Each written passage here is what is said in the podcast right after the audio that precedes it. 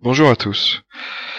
Ça faisait longtemps que j'étais pas venu vous parler et aujourd'hui j'aimerais bien aborder un sujet qui me tient à cœur et qui, avec l'actualité que, que l'on connaît, euh, vous semblera sûrement pertinent, en tout cas je l'espère. C'est pour moi l'intérêt de lire de la science si l'on veut être un bon citoyen.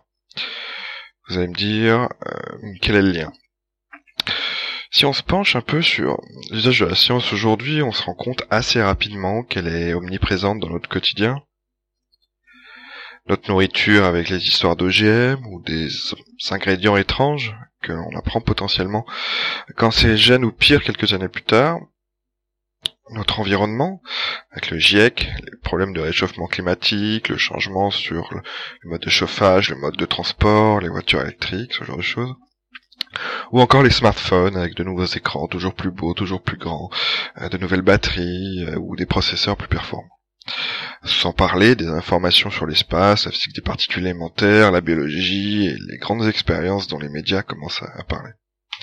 C'est très bien, mais faudrait-il encore qu'un citoyen puisse s'y retrouver entre l'information pure, sa vulgarisation, son traitement par les médias, son utilisation par diverses partie prenante et la façon d'en parler autour de soi une fois qu'on a entendu l'information, notamment à travers les réseaux sociaux? Il est pas rare que les médias plus généralistes, que ce soit journaux télévisés, émissions grand public d'information, ou même des blogs qui pullulent sur Internet, relaient diverses études. Elles sont souvent qualifiées des adjectifs exceptionnels, extraordinaires, vous n'allez pas y croire, et d'autres tout aussi grandiloquents.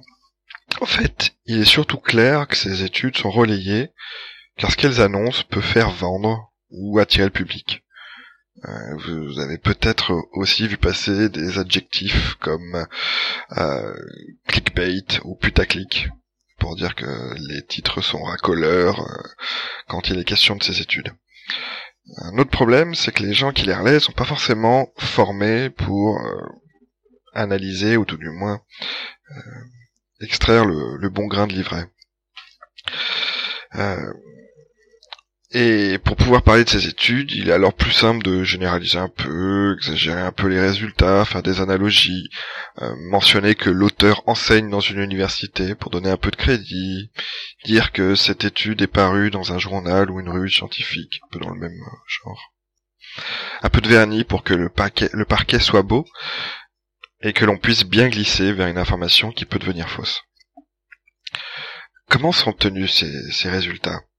Les scientifiques, ou considérés comme tels, de l'étude sont-ils de valeur quant au domaine étudié? L'étude a-t-elle été publiée dans des revues à un comité de lecture de qualité? Y a-t-il une littérature existante sur le sujet qui aille dans le sens des résultats annoncés ou au contraire qui aille dans le sens contraire? La méthode scientifique a-t-elle été appliquée avec rigueur, etc. Euh, voici tout un tas d'autres questions qui sont de valeur concernant ces articles rapportant des, études sortant de l'ordinaire et qu'il est indispensable de, se poser. Il n'est pas ici question de blâmer a priori euh, les gens qui relaient ces informations. Les blogueurs non scientifiques et ou les journalistes ne disposent pas forcément du bagage nécessaire et du temps pour la vérification, ou ne le souhaitent pas.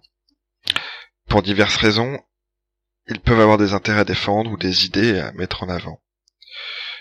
Le Kidam, comme vous et moi, aurait du mal à faire le distinguo entre les diverses couches qui existent entre lui et les faits. Et les enjeux sont de plus en plus grands, car la science est maintenant omniprésente dans nos sociétés. Technologie, éducation, religion, politique sont autant de domaines où la science est utilisée ou réfutée pour défendre des intérêts. Et nous, nous sommes au milieu de tout à devoir faire des choix qui nous engagent parfois sur la durée ou sur des chemins complexes. La seule chose que je vois à cela, lire la science, se renseigner un maximum pour arriver à faire la différence entre les faits et ce qui en est dit. Mais la remarque qui suit directement, finalement, c'est oui, mais que lire? En effet, si les informations que l'on trouve sur Internet, dans les médias ou dans les livres sont susceptibles d'être orientées, modifiées, altérées, contrefaits, peut-être à la différence des articles qui vont être parus dans des journaux et des revues où d'autres scientifiques du domaine vont venir euh, juger de la qualité, il est possible que nous nous tournions vers des informations pour faire nos choix qui ne seraient pas de valeur. Bah, la seule solution, c'est de continuer de lire. Tout en y ajoutant une chose, bien entendu, l'esprit critique. Il ne s'agit pas de, tout gober euh, ainsi. Euh, donc en lisant diverses sources et en multipliant les avis, en se créant une base d'informations vérifiée et vérifiable, en confrontant les avis et en ne prenant pas les chances pour argent comptant. Il est possible de se créer un corpus d'informations qui nous permettent par la suite de faire le distinguo entre ce qui nous paraît scientifique et valable et ce qui nous semble pas l'être. Il existe quelques sources qui cherchent à vérifier les informations et qui vont fournir les, les sources utilisées, que vous pourrez utiliser, comme les blogs et les vidéastes qui font partie du Café des Sciences. N'hésitez pas à vous y rendre en gardant toujours l'esprit alerte. C'est un chemin dur, euh, complexe et long à entreprendre, mais il s'agit du prix nécessaire, selon moi, à payer pour être un citoyen capable de faire des choix éclairés et basés sur les informations solides et vérifiées, et non pas juste sur du ressenti, euh, des sentiments euh, et de l'a priori, car vous saurez relever les incohérences, les contre-vérités, ce qui ne va pas.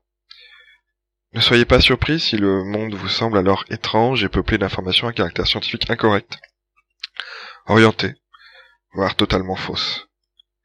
La connaissance scientifique sera votre guide pour le comprendre et mieux y vivre.